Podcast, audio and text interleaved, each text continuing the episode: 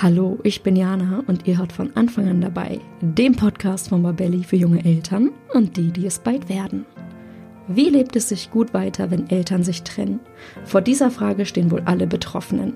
Es gibt viele Entscheidungen zu treffen und die eigenen Emotionen können so gewaltig sein, dass es schwerfällt, die Kinder im Blick zu behalten. Heute spreche ich im Podcast mit Verena von Pendelkinder über genau diese Herausforderungen und Fragen.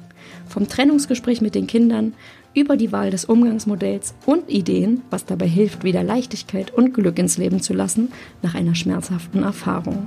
Dabei bringt Verena im Gegensatz zu mir nicht nur persönliche Erfahrungen mit, sondern auch die aus ihrem Kontakt mit anderen getrennten Eltern. Hört rein in dieses wertvolle Gespräch.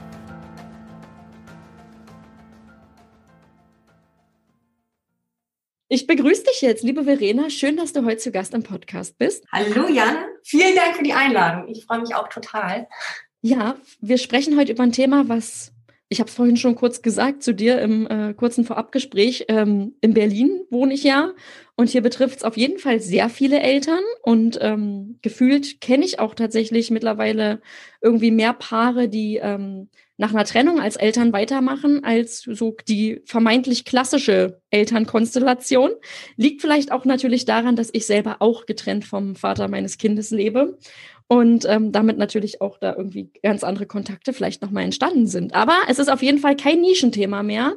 Und von daher finde ich es total gut, dass wir heute drüber sprechen. Es geht nämlich um die Frage, getrennt leben, aber zusammen erziehen. Wie kann das gehen? Und da bist du heute mein Gast. Und ich würde am Anfang dich mal bitten, dass du kurz sagst, wer bist du, was machst du und warum bist du heute genau die Richtige für diese Folge?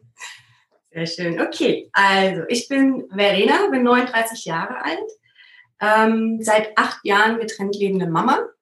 Und meine Trennung war während der Schwangerschaft. Also das heißt, ich war von Anfang an alleinerziehend ähm, beziehungsweise getrennt erziehend. Ähm, wir leben mhm. das Residenzmodell, das heißt, äh, es gibt ein klassisches Papa-Wochenende und äh, zwei Tage in der Woche, wo meine Tochter bei ihrem Papa ist. Das hat sich natürlich alles über die Zeit entwickelt. Und ähm, ja, vor circa zwei Jahren habe ich ähm, dieses Thema auch äh, ein Stück weit zu meinem Beruf gemacht. Ich habe Pendelkinder gegründet. Ähm, äh, vorrangig ähm, habe ich eine App rausgebracht für getrennt lebende Eltern, die die Organisation im Alltag einfach erleichtern soll. Und dass man ähm, mit diesem Tool die Kommunikation auf das Minimum runterfahren kann. Und ähm, ja, dass man aber trotzdem beide Elternteile am Leben des Kindes teilnehmen können. Und äh, man selber aber auch wieder durchstarten kann mit seinem eigenen Leben. Das war so die Intention. Und äh, dabei habe ich dann eben auch noch ein äh, andere Projekte ins Leben gerufen oder einen Podcast ähm, für getrennte Eltern, wo ich von meinen Erfahrungen berichte und ähm, Blogbeiträge, die einfach Tipps und Tricks für getrennt lebende Eltern parat haben. Das ist so das, ähm, genau, ähm, warum es oder wo es in meinem Leben einfach auch weiterhin das Thema getrennte Eltern ähm, einfach noch aktuell bleibt. Obwohl ich selber privat einfach sehr ähm, ja, damit äh, glücklich geworden bin irgendwann nach ein paar Jahren. Ja. Mhm. Genau. Das ist total interessant. Ich, ähm, was, wo du gerade meintest, Tipps einfach für Eltern, die in der Situation sind, getrennt zu leben, aber beide wollen irgendwie präsent fürs Kind sein oder irgendeine Seite hat irgendwie Fragen und Anliegen. Ich habe festgestellt, ich dachte, es gibt da ganz, ganz viel zu, habe aber festgestellt, es gibt gar nicht so viele Bücher zu dem Thema, wo man jetzt sagen kann, ja, da hat irgendwie jemand äh, mit fachlicher Expertise darüber berichtet, ohne dass das jetzt so dieses erhobene Zeigefinger oder dieses, ein Psychologe sagt, Achtung, traumatisiertes Kind mal nicht. Das war sehr wenig aus eigenen Erfahrungen heraus, hatte ich immer das Gefühl. Das heißt, es hat mich nicht so richtig erreicht. Mhm. Und ich bin tatsächlich auch, äh, das ist so ungefähr zwei Jahre her, rund um die Trennung damals, ähm, auf Panelkinder schon gestoßen und zwar über Pinterest. Und das aus eigenem Bedarf, weil ich einfach was zum Thema gesucht habe. Ähm, und da, da bin ich schon damals auf dich gestoßen, auf jeden Fall. Und ähm, ja, du hast das gerade gesagt, seit acht Jahren getrennt lebend. Das heißt, du hast viele Phasen und Entwicklungen da jetzt schon, schon mitgemacht. Und ähm, ist, glaube ich, auch nochmal ganz spannend, weil bei mir war es ja so, die Trennung war, als mein Kleiner so ungefähr zwei war. Also auch noch Kleinkindzeit, aber gerade so eine Babyzeit getrennt erziehen zu meistern und da irgendwie Lösungen zu finden, ist, glaube ich, auch nochmal eine ganz andere Herausforderung. Und eben auch diese ganzen Entwicklungen, die nun mal in den ersten acht Lebensjahren ja auch reichlich sind, ähm, das ist, glaube ich, schon ähm, gar nicht so, gar nicht so wenig, was da zu tun ist. Und mich würde jetzt auch gleich zu Anfang interessieren nach deiner Vorstellung. Ähm, was für Herausforderungen haben denn dafür, dazu gesorgt, dass du vor zwei Jahren Pendelkinder gegründet hast? Also was war rund um die Trennung mit Kind vielleicht schwierig und wo hast du gesagt, da hätte ich mir selber vielleicht den Support gewünscht, den ich jetzt versuche, anderen Eltern zu geben? Ja, also ähm, da kann ich einfach sagen, dass man am Anfang nach einer Trennung und gerade mit so einem, mit einem Kleinkind ähm, einfach funktioniert. Ich glaube, man mhm. ähm, baut sich sein Leben dann einfach so auf, dass es funktioniert, aber nicht unbedingt das Leben ist, was man eigentlich leben möchte. Weil man denkt ja auch, okay, jetzt bin ich alleinerziehend, getrennt leben, äh, was erwartet mich da denn jetzt auch noch Schönes? Ne? Also es ist so, man hat das Gefühl, Einbahnstraße, Sackgasse, es wird nicht das super tolle Leben mehr auf einen warten. Und das hatte ich dieses Gefühl ganz stark. Ich hatte auch ganz stark mit diesem alleinerziehenden Status zu kämpfen ähm, weil das jetzt bei mir, wo ich wohne, eben nicht so ganz vertreten ist wie jetzt bei dir in Berlin. Das ist super, wenn man da sich einfach unter vielen fühlt. Das hatte ich nie. Mhm. Ähm, und äh, das, glaube ich, hat alles so ein bisschen erschwert. Ich wollte so dieses normale Leben weiterführen und habe äh, einen beruflichen Weg auch ein, äh, bin ich gegangen, der mich schlussendlich, glaube ich, einfach nicht glücklich werden lassen hat. Das heißt, ich war vorher selbstständig vor der Geburt und ähm, selbstständige Grafikerin, habe danach einfach aus der Angst heraus entschieden, okay, das, das kann ich nicht, ähm, mit äh, Säuglingen selbstständig sein und ähm, habe mich dann für die Festanstellung entschieden, ähm, bin bei meinen Eltern oder bei in unserem Familienbetrieb mit eingestiegen und habe da die Grafik, Marketing, das alles gemacht, aber irgendwann stand halt die Geschäftsführerposition da. Und naja, alleinerziehend, äh, 60 Mitarbeiter und äh, die ich dann führen sollte. Es war einfach so viel Ballast, den ich hatte. Und dieser Weg hat sich natürlich nach außen hin, ähm, sah der gut aus, guter Verdienst, mhm. ähm, äh, ne, dass man da einfach einen gewissen Status ja auch hatte oder das ist einfach ähm, familiärer Umfeld. Das heißt, wenn meine Tochter mal krank war, dann war das auch okay, ähm, hier bleibst du zu Hause. Also ich hatte da ja auch Vorteile und es war bestimmt für eine gewisse Zeit auch gut. Aber 2017 war das, 2017 auf 2018, ähm, Weihnachten und Silvester ist ja für jede getrennte Mama und getrennten Papa so doch mit Herausforderungen gespickt. Und ähm, mhm. anstatt dass es so Jahr für Jahr besser wurde, wurde es immer schlimmer, diese Zeit. Und ähm, da war dann eben, Anfang 2018 war so komplett der, ich würde es auch als Burnout betiteln, dass ich einfach überarbeitet war, viel ähm, und einfach nicht mehr glücklich. Und ich wurde nicht mehr glücklich. Und das hat mich, ähm, wo ich dann zwei Wochen mich auch kaum, es war ich konnte mich kaum, kaum von der Couch aufstehen. Ich konnte, habe nur geweint. Und äh, das war für mich eigentlich der Wendepunkt, wo ich gesagt habe, so geht's nicht weiter. Und ähm, das äh, hat dann nochmal ähm, ja, ein bisschen gedauert, bis ich wusste, da, wie ich dann auch weitermache. Also es ist ja sehr individuell dann. Bei mir war es, dass ich einfach gesagt habe, ich werde jetzt erstmal wirklich weniger arbeiten und dann schauen, wo die Reise hingeht. Und dann kam die Idee mit Pendelkinder oder mit der App, war ja auch schon länger in mir drin. Aber da kam der Mut auf einmal, weil ich war an einem Punkt, wo es einfach richtig schlecht war. Und da hat sich Mut entwickelt irgendwie innerlich, wo ich gesagt habe, jetzt mache ich mal was komplett anderes. Und das, was, was so von mir aus dem Herzen rauskommt, was raus will. Ja, und ähm, so, das waren, glaube ich, diese Herausforderungen, die so dahin geführt haben, dass ich ein Leben gelebt habe, was so, was so fremdbestimmt war, was nicht mehr das war, was ich, was ich wollte. Und ja, da habe ich mich dann so ein bisschen rausgekämpft aus dem Ganzen. Ne? Mit, äh, es hat natürlich auch ein bisschen gedauert, bis dann alles so lief, dass ich einfach wieder glücklich war.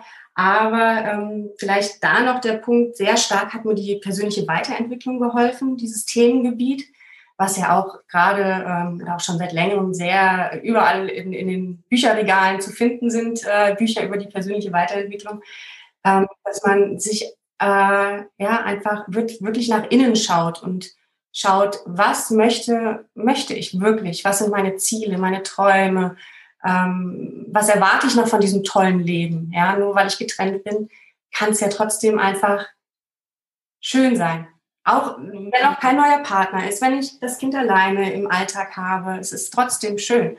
Und zu diesem Punkt musste ich einfach wiederkommen und das habe ich dann auch geschafft. Ja, ich fand es gerade total interessant. Du hast gerade gesagt, von außen sah dein Leben auch als Alleinerziehende vielleicht ganz gut aus, dass die Leute gedacht haben, ja cool, die hat doch ihre Familie, die irgendwie einspringen kann. Und wenn mal irgendwie das Kind krank ist, warst du in deinem Familienbetrieb irgendwie und konntest da auch einiges abfangen. Aber trotzdem war es nicht dein Weg und dadurch hast du dich auch, konntest du gar nicht glücklich werden. Ähm, weil nur weil andere Vorteile von außen sehen, heißt das ja nicht, dass du das so wahrnimmst. Und das kenne ich von mir auch, mhm. dass dieses, ähm, als ich Alleinerziehende war, ich fand diesen Status auch komisch. Also selbst wenn man hier in Berlin nicht alleine ist, habe ich gedacht, ei, ei, ei, das ist irgendwie ein komisches. Also ich habe mich in der Rolle nie gesehen. Man denkt ja von sich, wenn man irgendwie ein Kind kriegt, da ist so ein Optimismus drin und dann das wird schon alles. Und natürlich sieht man Paare, wo das nicht funktioniert. Aber man rechnet ja meistens nicht damit, dass es einen selber irgendwie auf diese Art betrifft mal. Und dann erstmal mit dieser Rolle klarzukommen, aber gleichzeitig eben auch für ein kleines Kind oder bei dir auch für ein Baby da zu sein, fand ich super schwierig. Und dann gibt's ja immer Gründe für eine Trennung. Das heißt, irgendeine Seite ist immer irgendwie verletzt oder ähm, da sind immer auch viele Gefühle und man muss für sich als Erwachsener ja erstmal damit zurechtkommen und dann hat man auch noch ein Kind zu versorgen. Und ähm, das war für mich, würde ich auch heute noch sagen, eine der größten Herausforderungen, die ich bisher in meinem Leben zu meistern hatte, und ähm, ich wäre da sehr dankbar für was gewesen, wo ich sage, hey, ähm, so kann ich das jetzt angehen oder, oder von außen jemanden, der mich da an die Hand nimmt und einfach sagt, guck mal, ich habe das schon durch, ich bin durch diese Phase durchgegangen und bin da schon ein paar Schritte weiter und kann dir sagen, es ist jetzt nicht alles schlimm und ähm, du kannst sozusagen selber es auch ein bisschen in die Hand nehmen, dass du nicht von außen dich steuern lässt, sondern guckst, was tut mir denn jetzt auch wirklich gut, ja. Und ähm, das finde ich ist schon für den Anfang in dieser Folge total schön, dass du da gerade so ein bisschen Mut machst und sagst, hey, ähm, mir ging selber nicht gut und ich musste da meinen Weg finden. Jetzt habe ich gerade schon gesagt, wie es mir so nach der ersten Zeit nach der Trennung ging, nämlich nicht so gut. Da waren also viele Gefühle, viele Sachen im Kopf und natürlich, wir entwickeln uns selbst, aber wir haben eben auch das Kind, ein kleines Kind oder sogar ein Baby. Und in den Ratgebern zum Thema stand dann immer drin, behalten Sie Ihr Kind im Blick. Das darf auf gar keinen Fall jetzt wegrutschen. Aber ich frage mich ganz ehrlich, wie kann das denn gehen? Hast du da eigene Erfahrungen, die du vielleicht weitergeben kannst an alle, denen es so ging wie mir damals, die sich dachten, wie behalte ich denn jetzt mein Kind im Blick in dieser Phase? Was kann ich da tun? Ja, ja gerade wenn man dann auch mit den Emotionen zu kämpfen hat, ne? was die Trennung betrifft, mm. ist das super schwer. Ähm, aber ja, ich, ich, ich glaube, auch da ist wieder der, der Aspekt, der hilft, ähm, sich um sein eigenes Wohlergehen kümmern. Das heißt, ähm, an den Tagen, wo das Kind beim Papa zum Beispiel ist, dann wirklich zu gucken, ja, an, an sich ranzugehen, auszumisten, ähm, im Inneren wie im Äußeren. Und ähm, dann aber in der Zeit, wo das Kind da ist, auch zu schauen oder Freiräume zu schaffen. Das ist, glaube ich, wir müssen begreifen, dass wir nicht mehr so funktionieren können oder all das, das machen, was wir vor der Trennung äh, gemacht haben, weil wir müssen ja noch viel mehr mhm. jetzt machen. Das heißt, auf einmal ist man auch, also ne, man arbeitet, Kinderbetreuung, ähm, Kochen, Haushalt, äh, Finanzen, Versicherung, äh, Wasser holen, äh, Auto in die Werkstatt bringen. Das sind so viele Sachen, die man halt dann wirklich komplett alleine machen muss. Und ähm, da hat, da war ich aber rigoros. Das war, dass ich immer gesagt habe, okay, ich kann nicht auf jeder Hochzeit tanzen. Ähm, ich zum Beispiel, was Kindergarten oder Schule betrifft, diese, diese Aktivitäten, die von Eltern verlangt werden, ja, und dann, da habe ich mich nie gemeldet. Das, einerseits hat mir das wirklich leid getan, weil ich auch gerne, ähm, klar, ich habe mal einen Kuchen gebacken oder sowas, aber ich habe immer geschaut, dass es Sachen sind, die ich auch wirklich in den Alltag integrieren kann und die mich nicht stressen. Also ich habe zum Beispiel nie, es hieß einmal, äh, man soll, wer kann, ähm, kann Schirme, Sonnenschirme mit zum Sommerfest bringen. Und mhm. da wäre ich nie auf die Idee gekommen, ganz alleine so einen Sonnenschirm dahin zu schleppen. Ja, ähm, mhm. ist, ne, man muss halt dann abwägen, wo, was kann ich machen, was nicht. Und ähm, das ist vielleicht was, was, wo, wo ich ja sehr stark geguckt habe, dass ich das eben nicht komplett ähm, ja so tue. Ich, ich meine, ich kannte das vorher nicht, wie es ist, in einer intakten Familie zu sein, aber man hat ja so eine gewisse Vorstellung. Mir war immer klar, ich muss viel mehr machen als ähm, andere Mamas. Und ja, und das hat, hat mir einfach geholfen, auch ein bisschen, ähm, ja, diesen, also ich, ich, wirklich diese Zeit zu nehmen, wenn mein Kind bei mir ist, auch wirklich mit dem Kind zu haben. Klar, man geht einkaufen, das muss sein, aber ähm, ja, das, das würde ich vielleicht als Tipp geben. Ähm, und wie gesagt, einfach um sich auch zu kümmern. Und ähm, ja, vielleicht dann aber auch zu sagen, okay, vielleicht, was fällt mir, was, was macht mir gar keinen Spaß während der Zeit, wo mein Kind da ist, wie Putzen oder dergleichen, ja. ja. Gibt es da eine Alternative? Kann man sagen, okay, äh, dann habe ich das finanzielle oder finanzielle Mittel zu sagen, ich hole mir zweimal im Monat eine Putzfrau für äh, monatlich 100 Euro. Ja, ne? Also da einfach Wege finden von Sachen, die einen belasten, die nicht Spaß machen, die die Zeit mit dem Kind einfach nicht so schön sein lassen, weil wir geben unser Kind ja auch immer ab. Deswegen habe ich da auch immer versucht, die Zeit, die ich mit ihr hatte, dann wirklich ähm, nach Feierabend dann auch bewusst zu genießen. Ja, das verstehe ich voll, was du sagst. Bei mir war es tatsächlich so, ich hatte eben nicht die finanziellen Mittel, dass ich jetzt hätte sagen können, ähm, ich hole mir eine Putzhilfe. Ich habe aber mir tatsächlich eine Liste gemacht, relativ am Anfang, so eine Art Haushaltsplan. Was ist das Nötigste? Also wie leben wir hier so, ohne dass das Jugendamt kommt und sagt, ei, ei, ei geht ja gar nicht. Und was lasse ich jetzt einfach in dieser ersten Phase liegen, weil es nicht wichtig ist? Also weil es einfach nicht entscheidend ist. Und da sozusagen, mein Kind war wie gesagt zwei, das heißt, er hat schon ein bisschen was mitbekommen. Ähm, ich habe dann auch offen zum Beispiel angesprochen, dass es mir gerade nicht so gut geht. Ne? Also der hat mich dann manchmal, natürlich habe ich jetzt versucht, nicht vom Kind irgendwie loszuheulen, aber es gab nun mal die Momente, wo das passiert ist. Und habe ich da auch offen gesagt, mir geht's gerade nicht so gut oder ich bin gerade traurig.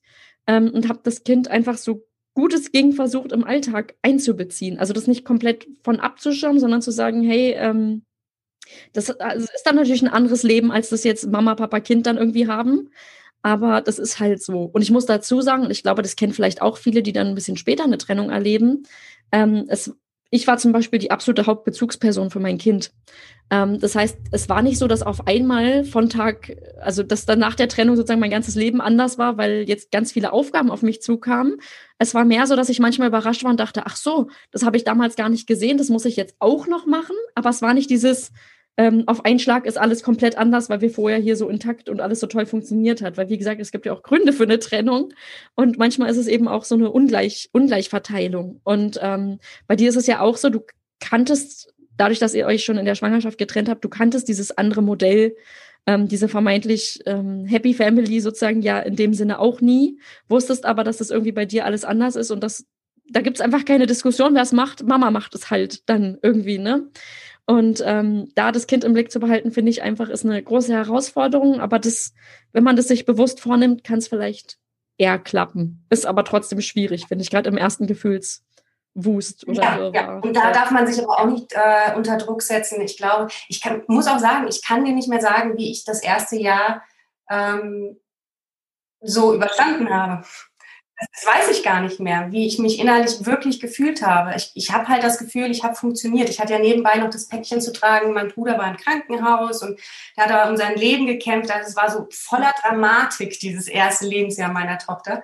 Und ähm, trotzdem habe ich das Gefühl, ich war, hatte auch glückliche Momente, gerade wenn man sich Bilder wieder anguckt. Ne? Es war trotzdem eine glückliche Zeit und eine schöne Zeit. Und es gab aber auch viele Heulattacken. Also es ist so von allem was da gewesen. Und man hat funktioniert, es hat geklappt. Und ich glaube, ähm, ja, jeder meistert das so, wie er kann. Und das, äh, das Kind, äh, Hauptsache viel Liebe, viel Kuscheln, das ist das Wichtigste fürs Kind. Und ähm, das, denke ich, gibt man gerade dann, wenn eine Trennung gerade passiert ist. Und Mhm. Ja. Das stimmt. Ich würde auch sagen, ich habe sehr darauf geachtet, ähm, also ohne dass ich mir das bewusst vorgenommen habe, war es einfach so, dass man viel gekuschelt mhm. hat, einfach so auch viel im Gespräch war und ähm, ja, das äh, wahrscheinlich ist es dann auch einfach ein eigenes Bedürfnis, ne? dass ja, genau. äh, Nähe einfach auch irgendwie da ist. Mhm. Ähm, jetzt ist es, gibt es eine Frage, die, glaube ich, ganz vielen Eltern kurz nach der Trennung zu schaffen macht. Und ähm, vielleicht durch Pendelkinder hast du es vielleicht auch, ich weiß nicht, ob Eltern auch das an dich herantragen, dass sie sagen, das ist für sie ein Thema. Ähm, für mich war es auf jeden Fall eins, nämlich die Frage, wie sagen wir denn unserem Kind, dass wir uns getrennt haben? Ich glaube, das ist sehr abhängig immer vom Alter, aber hast du da vielleicht trotzdem ein paar Anregungen, was Eltern ähm, für dieses Gespräch, was sie da vorbereiten können, wie sie sich vorbereiten können und wie sie aufs Kind eingehen? Gibt es da Erfahrungen durch Pendelkinder? Ja, die Erfahrung gibt. Ich hatte auch eine Podcast-Folge äh, aufgenommen dazu und mir zwei ähm, äh, Frauen dazu geholt, die eben Trennungsgespräche führen oder führen mussten. Und äh, genau, mhm. deswegen, da habe ich ähm, und dann auch die eine oder andere Rückmeldung. Ähm, ich glaube, es, also die Kinder spüren ja einfach, das sind so sensible Wesen, dass sie sehr schnell merken, dass was nicht stimmt. Und deswegen glaube ich, ist, ähm, dieses, also man sollte definitiv nicht zu doll das Trennungsgespräch rauszögern. Das ist erstmal was, was ich ähm, sehr wichtig finde. Ähm, dass man nicht so tut, als ob alles in Ordnung wäre, sondern das Trennungsgespräch ist da und es wird ja auch nicht das einzige bleiben. Also es, das erste ist natürlich äh, am schwierigsten, da bin ich mir sicher. Ähm, aber es folgen danach ja noch viele weitere über dieses Thema. Und ich glaube, was ich jetzt hier mitgeben möchte, ist, ähm, dass man darauf achtet, dass man diese drei großen Ängste, die die Kinder haben, ähm, dass man die nimmt und wenn sich die Eltern trennen. Und das wäre für mich unter anderem, also erstmal Mama und Papa überhaupt zu verlieren. Also ja. das ist natürlich eine, die größte Angst, glaube ich. Und äh, da wirklich zu sagen, Mama und Papa sind immer noch für dich da. Vielleicht, also in getrennten Wohnungen, du hast da ein Zuhause, du hast hier ein Zuhause, aber wir sind für dich da. Und ähm, ne, diese, diese Verlustangst, die dann so, also die, die kommt da zu Trage und die muss man irgendwie schaffen zu nehmen. Ähm, mhm. Dann glaube ich, dass Kinder auch sehr stark die Schuld bei sich suchen bei einer Trennung weil sie ja alles auf sich beziehen in dem Alter, gerade im kindlichen Alter, im, im Kleinkindalter. Ähm, und äh, dass man da wirklich auch sagt, dass es niemals seine Schuld ist, er hat damit nichts zu tun, es hat sich so entwickelt. Ähm, da ist es, ich bringe jetzt gerade nochmal den dritten Punkt ins Spiel, ähm, dass, ähm, dass diese Liebe, ich glaube, sie haben auch echt Angst, wenn sie merken, Mama und Papa lieben sich nicht mehr, sind ja für die Kinder die Größten, dann kann ja auch die Liebe mhm. irgendwann zu mir weggehen. Bei denen ist die Liebe mhm. weggegangen, also kann sie auch bei mir weggehen. Und das ist auch etwas, was man einfach durch viele Gespräche, durch immer wieder sagen, dass das Kind das tollste und beste Kind ist, was man sich wünschen kann und äh, so lieb hat, ähm, da, damit immer wieder reinwerfen, das Ganze. Und äh, zur Hilfe würde ich definitiv das äh, Trennungsratgeber, also Trennungsbücher für Kinder nehmen. Da gibt es ja ganz viele mittlerweile in, für die verschiedensten Altersklassen ähm, und die verschiedenen Konstellationen. In ähm, wenn man dabei Amazon eingibt, was es da nicht alles gibt, ähm, kann man sich durchsuchen. Ähm, ich selber hatte eins, das war, also obwohl wir dieses Trennungsgespräch nicht hatten, aber irgendwann, mhm. hat, es, es, kam ja auch bei uns zum Tragen, ne, dieses Thema immer wieder. Warum seid ihr nicht zusammen? Also das äh, bis zum Schulalter hatte, hatte ich das regelmäßig. Ähm, mhm. Und wir hatten ein Buch, das Gute daran. Und in dem Buch wird mhm. gezeigt, das Gute bei Mama und das Gute bei Papa über diese zwei Zuhause, die das, das Kind halt hat und das wären halt, ähm, ne, dass bei Papa darf äh, mit den Fingern gegessen werden, bei Mama darf äh, äh, wird, wird Quatsch beim Zähneputzen gemacht oder sowas. Ne? Das mhm. sind so mhm. verschiedene Sachen einfach, was das Gute bei Mama und das Gute bei Papa dran ist. Und ja, da äh, mhm. einfach mal schlau machen, was es für Bücher gibt. Aber das sind so diese drei Grundängste, die halt, glaube ich, aufkommen nach einer Trennung und die es heißt zu nehmen. Und mhm. Das heißt, da sozusagen, wenn ich diese drei Grundängste kenne, kann ich sagen, ich schreibe mir vielleicht einfach auf einen Zettel so, hey, wie tickt unser Kind, was wollen wir da sagen?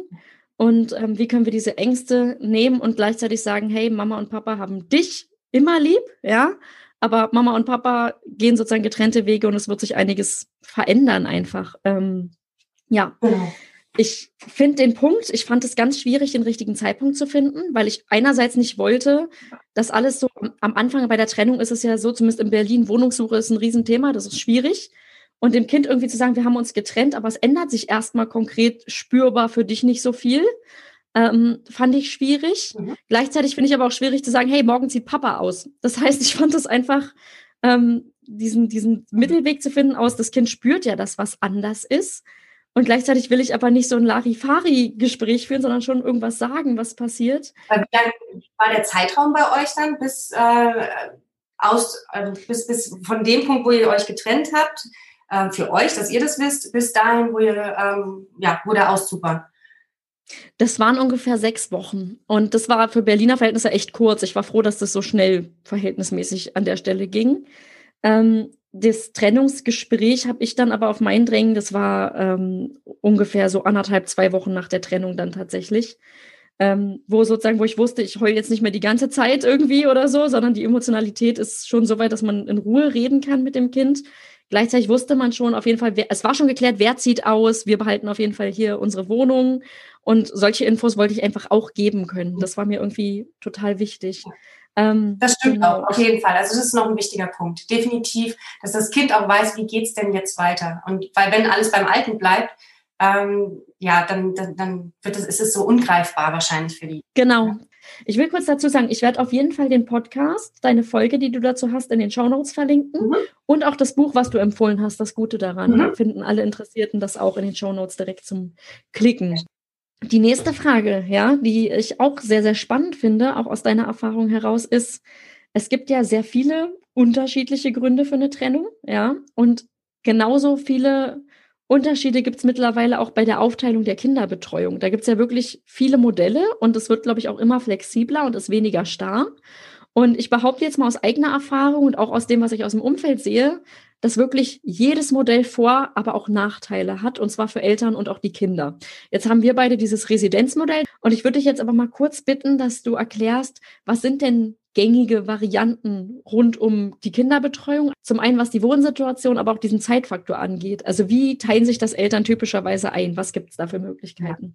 Also das ist ja oft äh, erstmal ein großes Fragezeichen bei der Trennung, was es da gibt. Ne? Hat man sich ja. noch nie mit befasst und ähm, manchmal schlittert man da auch rein und merkt das später, ach, wir leben das Residenzmodell oder äh, ne? das ist Wechselmodell. Ähm, also es gibt Residenzmodell, Wechselmodell und das Nestmodell. Das sind die drei Modelle, die ich heute erklären möchte.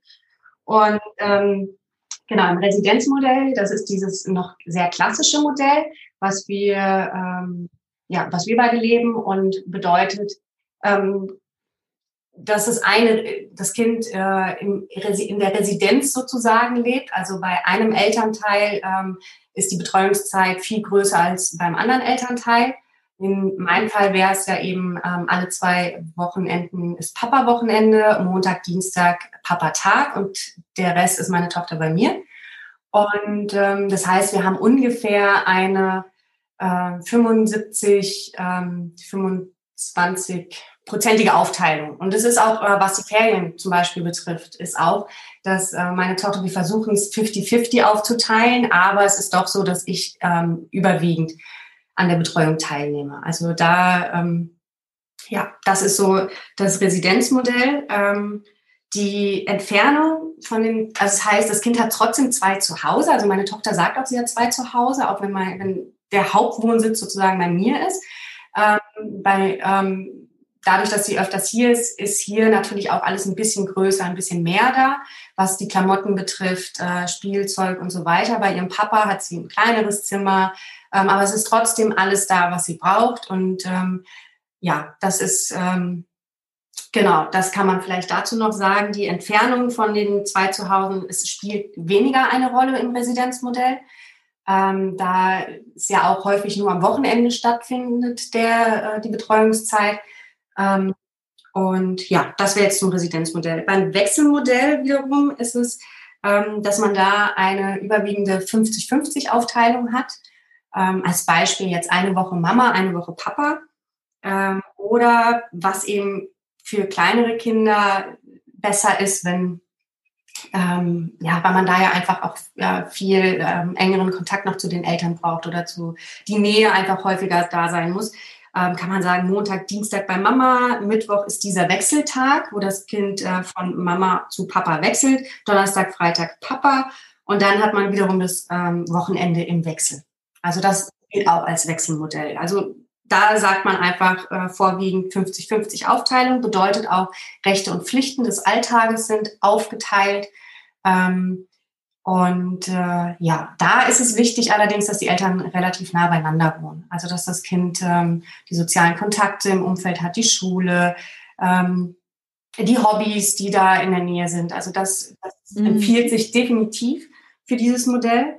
Und ähm, mittlerweile ist es so, dass dieses Modell auch immer mehr Anklang findet hier bei uns. Das, oder auch, es sollte es vor Gericht gehen, auch oft äh, Wechselmodell ähm, eingeführt wird, auch mittlerweile, wenn, wenn man, wenn einer der Elternteile das gar nicht möchte. Also das ist, ähm, dieses Modell sagt man aber, macht eigentlich am meisten Sinn oder eher Sinn, wenn, wenn die Eltern sich aber auch wirklich verstehen. Ja, weil es ist einfach eine große Kommunikation, die da herrschen muss. Jetzt im Residenzmodell, ich entscheide viel im Alltag alleine. Ähm, äh, ich, ich gehe, wenn dann, ähm, ja, gibt's mal ein Gespräch über Schulwechsel oder sowas, aber was den Alltag betrifft und äh, da, da muss ich nicht viel fragen. Ja, und das ist im Wechselmodell mhm. einfach nochmal anders. Ja, und dann haben wir das schöne Nestmodell noch, was glaube ich gar nicht so viel zum Tragen hier kommt. Also ähm, ich, ich habe ähm, eine Zuschrift mal gehabt von einem Papa, der das äh, favorisiert hatte und ähm, ja, schlussendlich sind sie dann doch beim Wechselmodell gelandet, weil das, ich glaube, es ist, ich habe mal gehört, auch von der Kindersichtseite aus, also Nestmodell, fange ich vielleicht so erstmal an. Nestmodell bedeutet, dass die Kinder ähm, zu Hause bleiben, also zu Hause wohnen und Mama und Papa sozusagen die Koffer packen und gehen. Und äh, dann gibt es eine Elternwohnung zusätzlich, also so kann es sein, entweder gibt es zwei zusätzliche Wohnungen, aber aus Kost Kostengründen wahrscheinlich gibt es einen Kinderhaushalt und einen Elternhaushalt, wo die Eltern abwechselnd hinpendeln. Das heißt, das Pendeln nicht, fällt nicht zur Last von den Kindern, sondern von den Eltern. Aber ähm, ja, also ich habe da auch schon gehört, dass es für die Kinder auch ganz schrecklich ist, wenn die Eltern äh, die Koffer packen und aus der Tür gehen und auf einmal weg sind. Das ist ja, wenn sie selber pendeln, einfach nochmal anders. Da gibt's eine, da wissen sie, Mama ist immer noch da zu Hause. Sie wissen, wo die sind und ähm, irgendwo. Ne? Und ähm, also auch aus der Sicht kann man sagen, vielleicht, dass es nicht das optimalste Modell ist, wobei es ja dazu auch kommt, wie ist die Trennung äh, vollzogen worden, versteht man sich noch gut. Ähm, äh, ja, ich glaube, der Neuanfang steht da einem so ein bisschen im Weg bei diesem Nestmodell. Ja. Genau, das jetzt diese drei, das wären diese drei Umgangsmodelle. Und äh, ja, um das zu finden, welches für einen selber passt, das ist halt wirklich so unterschiedlich, dass, äh, ähm, dass man da auch häufig einfach wahrscheinlich Hilfe dazu ziehen muss. Also ähm, vielleicht oder vielleicht auch ein bisschen ausprobieren im besten Falle. Das ist alles so ein bisschen, es hängt auch von, es hängt von den Bedürfnissen des jeweiligen Elternteils ab, von den Kindern, wie alt sind sie, ähm, wie ist die finanzielle Aufstellung. Also es sind so viele Faktoren, die da mitspielen, so dass man gar nicht sagen kann, so ihr kriegt jetzt oder du lebst das Residenzmodell, du das Wechselmodell. Also es ist eine sehr individuelle Sache. Ja, genau. Das ist nämlich, wäre auch die Frage gewesen im Anschluss, wie finden denn Eltern eine tragfähige Lösung, welches Modell für sie passt? Und ich kann da kurz zu meiner Erfahrung sagen, bei uns war das keine Lösung finden, sondern ich wurde spätestens mit dem Wegzug hier aus der Stadt ja vor vollendete Tatsachen gestellt. Also wenn der eine entschieden hat, so ich ziehe jetzt mal weg, dann könnte ich natürlich auch sagen, nö, geht nicht, und dann fange ich einen Gerichtsprozess an, werde ich aber kaum tun, wenn ich selber genug mit mir und meinem Kind schon zu tun habe. Ähm, oder wenn vielleicht auch das Verhältnis so mh, hm, nicht so berauschend bisher war, ähm, und wenn dann eine Partei einfach sagt, so, ich ähm, mache hier einen Cut und möchte sozusagen einen Neuanfang wagen und das geht hier halt nicht, ähm, dann will man ja auch nicht unbedingt im Weg stehen, sondern sagt, ja, ist okay. Aber es war jetzt nicht, dass man zusammen wirklich eine Lösung gefunden hat im Sinne von, was ist das Beste fürs Kind? Wie können wir uns das vorstellen? Das war einfach eine, Entsche eine Seite trifft eine Entscheidung und die andere Seite guckt dann, wie sie das Beste vielleicht draus macht. Ähm, und das ist was, was ich, wo ich auch das Gefühl habe, das gibt es auch häufig. Aber mir ähnlich, definitiv. Also das gibt es, glaube ich, ja. auch, dass man einfach, ja, einer, also man hat ja dieses Residenzmodell, glaube ich, schon so innerlich drin, weil es einfach äh, ja. ja.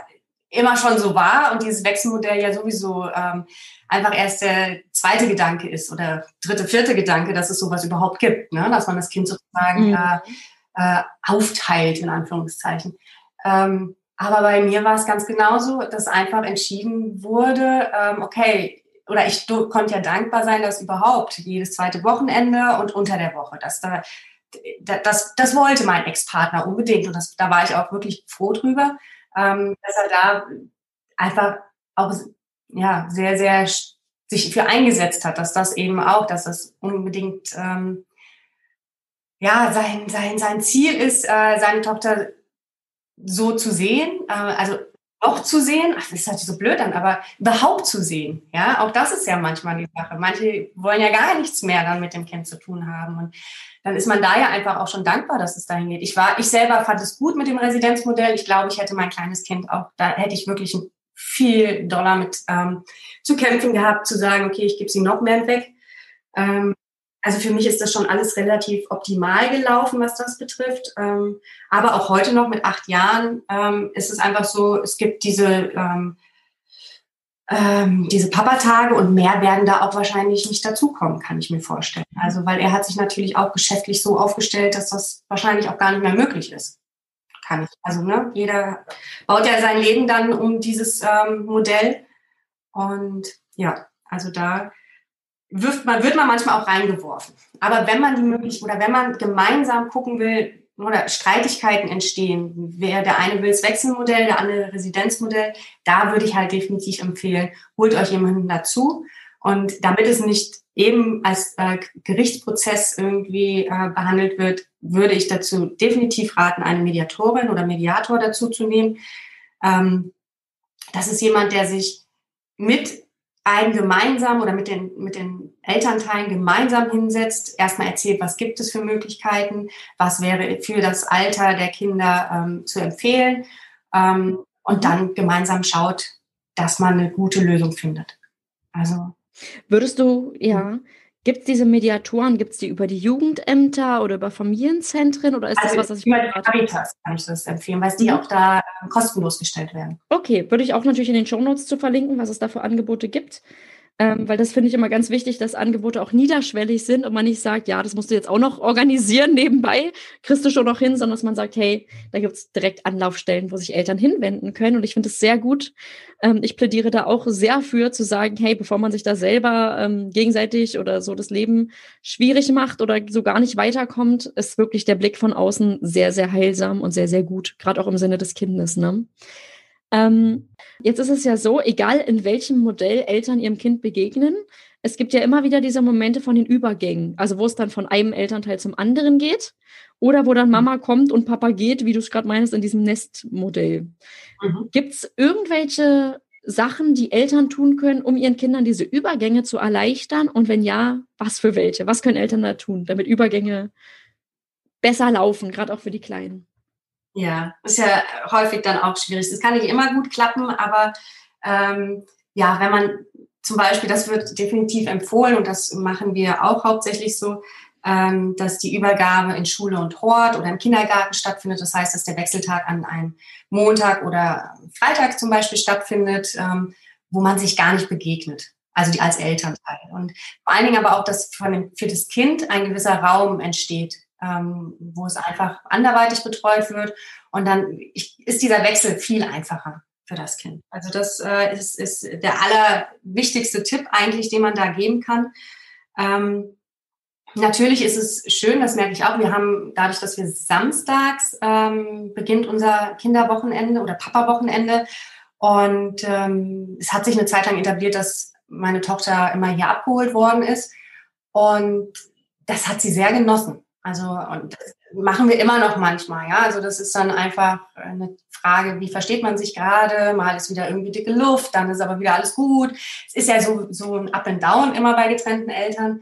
Und ähm, das ist dann aber wirklich, dass sie dann auch Sachen zeigen kann, dass sie sagen kann, guck mal, das habe ich gemacht, das ähm, hast du das schon gesehen, aber auch, dass sich Mama und Papa mal so ein bisschen unterhalten. Und es können Themen sein, wie gerade jetzt während Corona. Unterhält man sich halt über Corona. Es müssen ja keine ähm, wirklich kindbetreffende Sachen sein oder Emotionen, die noch in einem schlummern. Das sollte man natürlich definitiv vermeiden.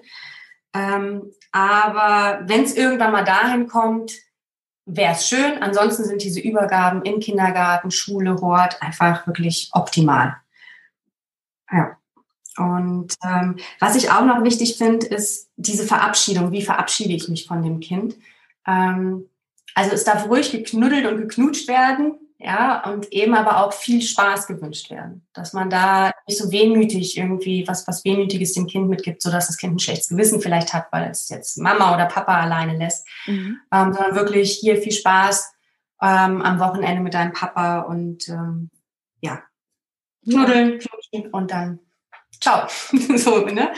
Und äh, ja, man sieht das Kind ja dann auch bald wieder. Also das ist ja auch eine Zeit, da gewöhnt man sich ja auch dran an diese, diese Übergänge die dann kommen.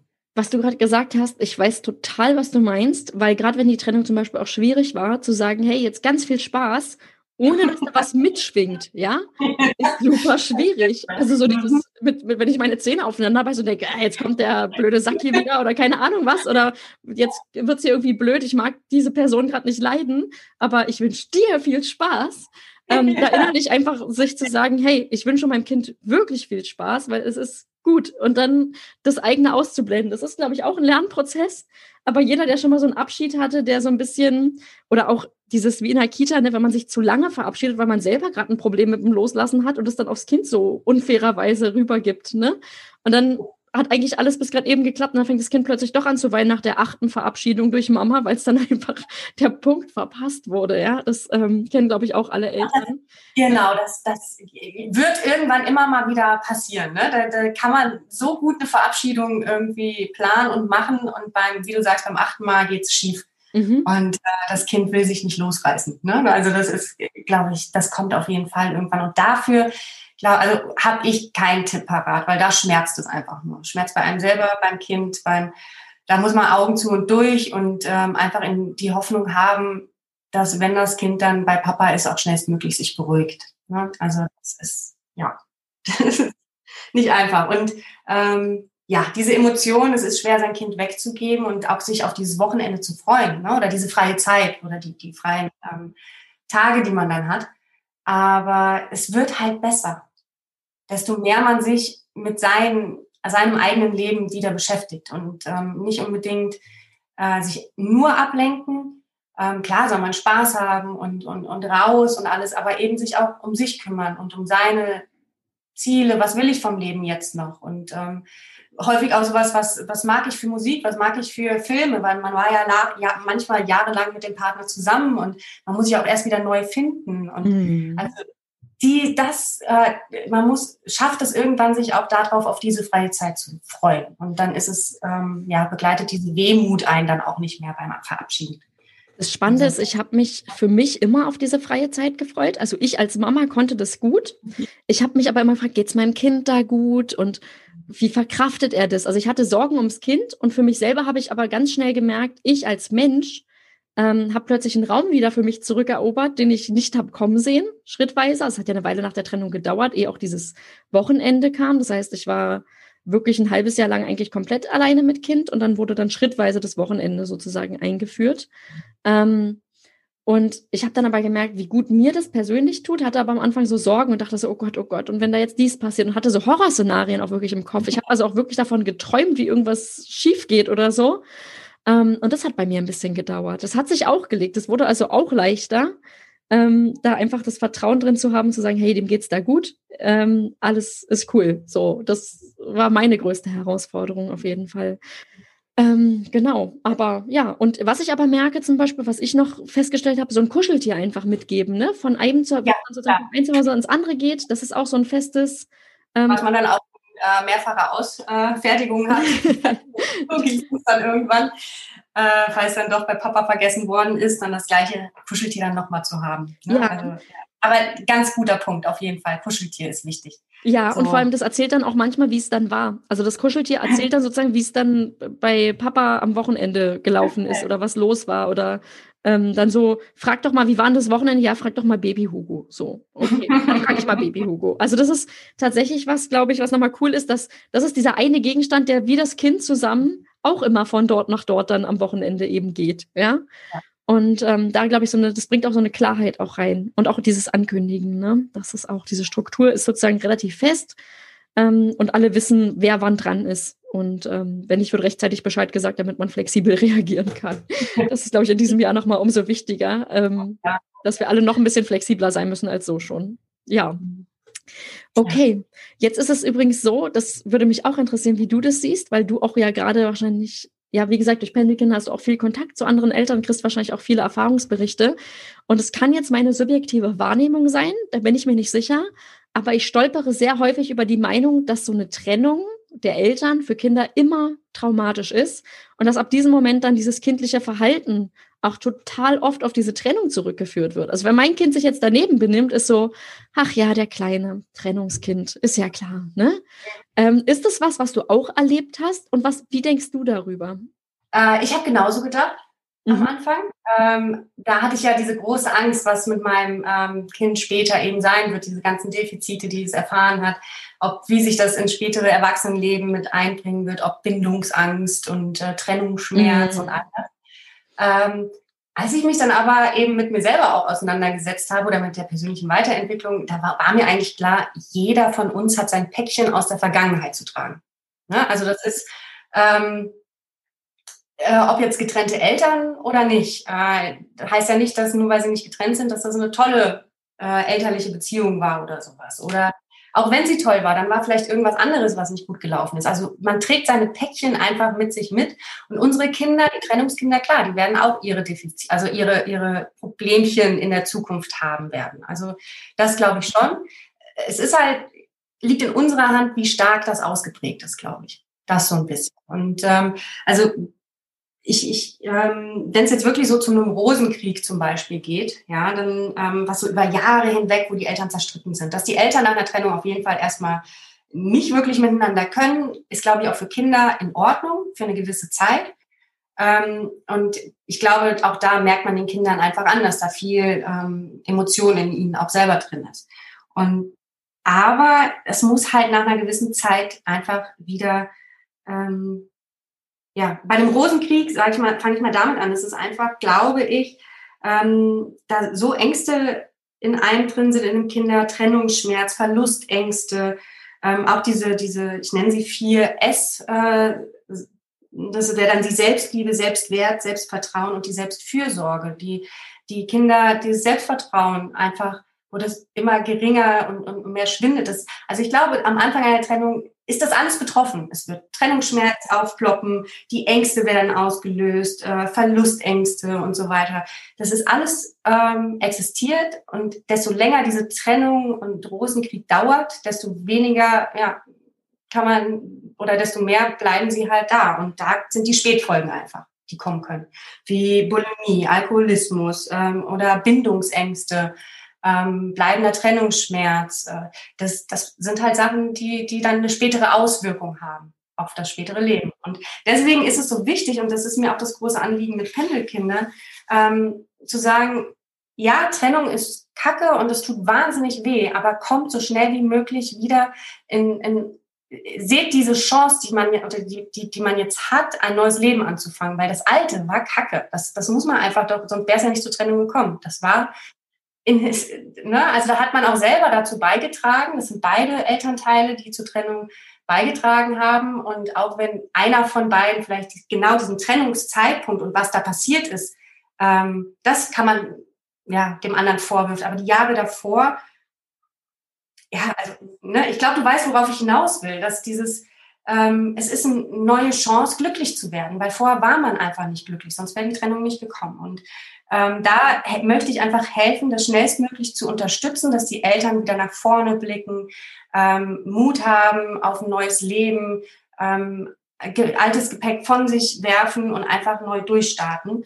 Und das geht auch mit Kind und als getrennt lebende Mama, getrennt lebender Papa. Und ähm, weil dann trägt es wieder dazu bei, dass die Kinder eben ähm, viel schneller über die Sachen hinwegkommen und es ganz normal für sie ist, zwei zu Hause zu haben, äh, dass die Eltern nicht zusammen sind. Die haben da nämlich, glaube ich, gar nicht so ein Problem mit, mit dem Ganzen. Also damit kommen die super zurecht.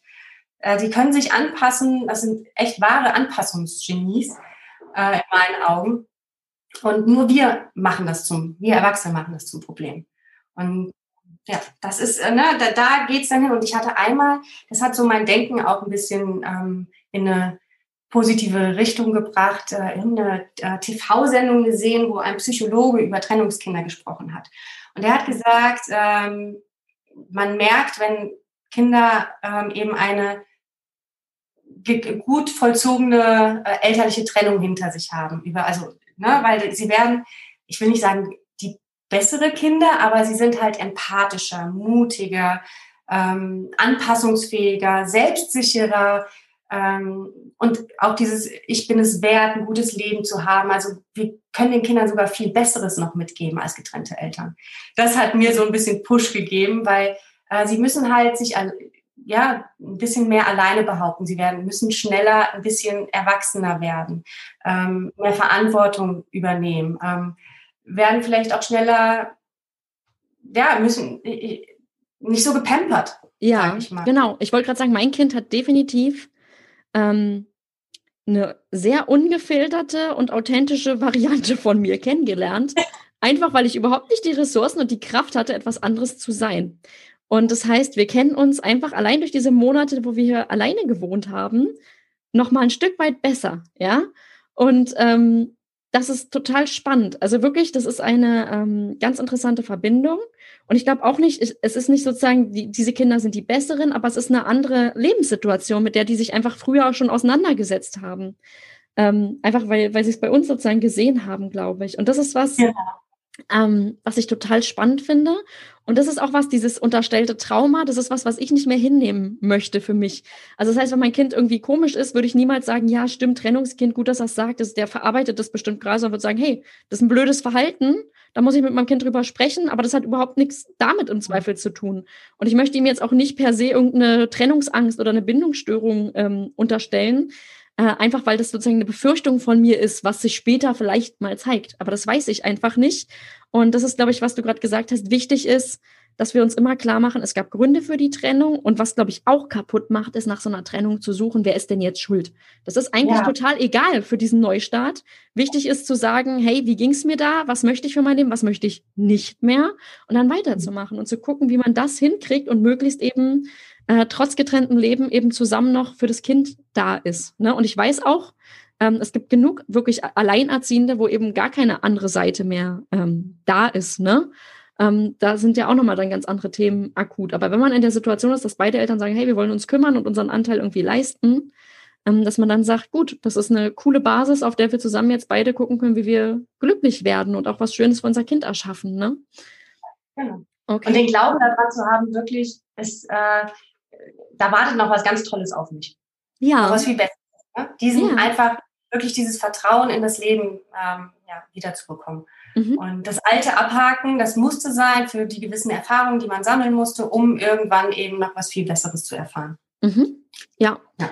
Das äh, ja, kann ich so unterschreiben. Und Jetzt ist es so, ich habe mir deine Website natürlich angeguckt, Pendelkinder, und da schreibst du, dass du dir wünschst und dass du das auch selbst sozusagen erfahren hast, dass eine Trennung nicht das Ende eines glücklichen und leichten Lebens sein sollte und auch nicht sein darf.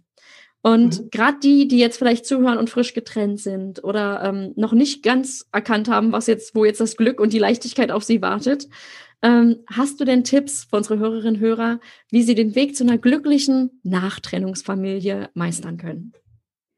Nach dieser ganzen Wut die, und diesen, diesen Emotionen, die halt am Anfang aufkommen, die sind okay und die sollen auch sein, die dürfen sein. Ähm, aber irgendwann, wenn man wirklich sich genug ja, ausgeheult hat und es satt ist, so sich wie ein Häufchen Elend zu führen und endlich loslegen will, dann muss man dieses Fünkchen Energie einfach nutzen, um loszulegen und nicht mehr gegen den anderen zu feuern und äh, wirklich zu sagen, hey, ja, also da, zu diesem Punkt muss man kommen, das, wie wir es ja vorher auch schon gesagt hatten. Ähm, die Trennung ähm, ist passiert, weil es vorher einfach nicht mehr schön war und man sich gegenseitig nicht gut getan hat. Das heißt, man hat sich gegenseitig nicht die schönste Version aus dem anderen rausgekitzelt, sondern genau das Gegenteil ist passiert. Man hat die schlechteste Version aus dem anderen rausgeholt. Und so sollte man nicht leben. Und ähm, das ist einfach, wenn man das gecheckt hat, ähm, dann kann man auch irgendwo ein Stück weit diese Dankbarkeit aufbauen für das, was war. Also vielleicht nicht, wie die Trennung abgelaufen ist. Das ist immer so eine Sache, da hat man einfach manchmal sehr hart zu kämpfen. Ähm, aber für das Dankbarsein, für die Zeit, die, die man hatte, die auch schön war, für das Kind, was daraus entstanden ist. Und dass dieser Mensch, dass man die Chance aber hat, dass man dankbar ist, dass, dass man jetzt die Chance hat, jemanden viel besseren entweder ins Leben zu holen oder vor allen Dingen für sich selber ein tolles neues Leben aufzubauen. Da ist auch nicht zwingend ein neuer Partner notwendig. Das ist sowieso eine Sache, die ich finde, ähm, man muss erst mal zu dem Punkt kommen, wo man selbst wieder einigermaßen glücklich ist und ähm, ja, bevor dann auch wieder die neue Liebe dann auf einen zukommt. Und äh, ja, aber da einfach wirklich dran arbeiten, was sind meine Ziele, meine Träume, Vision, was ist ähm, was sind, wo liegen meine Chancen jetzt noch? Sehe ich hier Türchen, die hier, oder, oder bin ich so verblendet gerade, habe ich noch so die Scheuklappen vor den Augen, dass ich nicht sehe, dass das hier gerade eine Chance ist, die auf mich wartet? Ähm, mh, mm, ja, und wenn man das schafft, dann ist der Weg zur Trennungsfamilie, das sind, ne, ist eigentlich dann gegeben. Es müssen natürlich beide daran arbeiten, weil man dann weiß, okay, ich arbeite das jetzt so dahin, dass wir alle die zur Trennungsfamilie gehören, wieder glücklich werden. Und da muss man den anderen eben auch so ein Stück weit mit einbeziehen. Was sind denn seine Bedürfnisse? Was äh, bedeutet, sei es jetzt eben finanziell, aber eben auch ähm, von den Tagen her, was will er? Und nicht so an diesem ganzen, ähm, auch am, am Kind hängen. Also dieses, das Kind gehört uns ja nicht. Das ist äh, also auch etwas, was ich lernen musste. Dieses ähm, einfach wir sind Begleiter in dem Leben des Kindes und ähm, sowohl Mama als auch Papa sind die engsten Bezugspersonen und inwieweit Mama und Papa jeweils dabei sind, das muss halt ein bisschen ausgelotst werden. Ich glaube, das ist halt äh, eines der schwierigsten Sachen, aber es ist machbar und es sollte halt alles vermieden werden, ähm, wirklich anwaltlich da vor, vorzugehen, weil man möchte doch auch später irgendwann noch gemeinsam zu einem Sommerfest gehen können und äh, ganz später auch irgendwann mal gemeinsam zu der Hochzeit des Kindes. Also diese Langfristigkeit muss man eben auch im Blick behalten, dass man da ähm, das einfach eine relativ ähm, gute Trennung hinlegt. Ja, ja, sehr bestärkend, wundervoll. Gibt es jetzt zum Abschluss noch was, was du mitgeben möchtest unseren Zuhörerinnen? Ja, ich denke, so ein Abschlussgedanken mhm. schließe ich jetzt nochmal raus. Ja, sehr gerne. Ähm, und zwar, ja, würde ich jetzt einfach mal allen wünschen, dass sie aus diesem Überlebensmodus, der nach einer Trennung da ist, irgendwie rauskommen. Und ähm, nehmt euch die Hilfe, die ihr, die ihr findet im Internet mittlerweile, ähm, sei es hier bei Jana oder bei Pendelkinder bei mir. Es gibt mittlerweile so viele Angebote, ähm, ja, wo man sich abschauen kann, wie andere Mamas und Papas das in, die schon Jahre weiter sind, wie die das gemacht haben. Also da, weil dieser Überlebensmodus, der ist ja in Ordnung am Anfang, aber da muss man rauskommen. Um, ähm, Gerade zum Formen einer Nachtrennungsfamilie. Und äh, ja, ich empfehle einfach auch dieses Ego, dieses manchmal auch sehr verletzte Ego, für hinten anzustellen, die Kinder im Blick zu haben und für sie wirklich das Wohlergehen zu entscheiden. Und ähm, wirklich nicht zu sagen, okay, ich bin die Mama, Kind muss bei mir sein, sondern ähm, ja, Kind braucht Mama und Papa. Das ist definitiv in, in welcher Konstellation, ja, muss alles, muss man finden, aber alles ist fürs Kind okay. Ähm, ja, nur bring deinen eigenen Frust und so nicht damit rein in diese neue Konstellation. Mhm. Und daran glauben, dass alles gut wird und dass, dass das Gute eben, wie ich es vorhin gesagt habe, einfach auf einen wartet. Ähm, und man muss jetzt ein bisschen den Berg ersteigen, ein bisschen hochklettern, aber dann ist die Aussicht von da oben, wenn man nämlich da ist, dann richtig geil und viel cooler als vorher. Mhm. Ja. Ich bedanke mich jetzt bei dir, Verena. Es war ein tolles Gespräch. Ich hatte auch mega viel Spaß. Vielen Dank für die Einladung, Jana. Aber wie bei dir liegt das mir eben auch total am Herzen und man kann da Stunden drüber reden. Ne? Man hat so viel Erfahrung gesammelt. Äh, ja, genau. Also vielen, vielen Dank. Obwohl wir über ein teilweise schwieriges Thema gesprochen haben, hatte diese Folge für mich insgesamt etwas sehr Optimistisches. Ich weiß selbst, wie gut es mir damals direkt nach der Trennung tat, von Eltern, die schon weiter waren als ich, zu hören, wie sie das gepackt haben und ihren Weg gefunden haben. Wenn ihr genau an diesem Punkt seid, dann schaut auch unbedingt in die Show Notes für noch mehr Bestärkung und Tipps. Danke, liebe Verena, für deinen Einsatz für Betroffene mit Pendelkinder und das Gespräch mit dir. Und jetzt wünsche ich allen ebenfalls getrennt lebenden Eltern alles Gute beim Finden von Lösungen, die hoffentlich alle im Blick behalten. Eure Jana. Wenn euch der Podcast gefallen hat, dann abonniert ihn bei iTunes, Spotify oder wo auch immer ihr uns hört, um keine neuen Folgen mehr zu verpassen.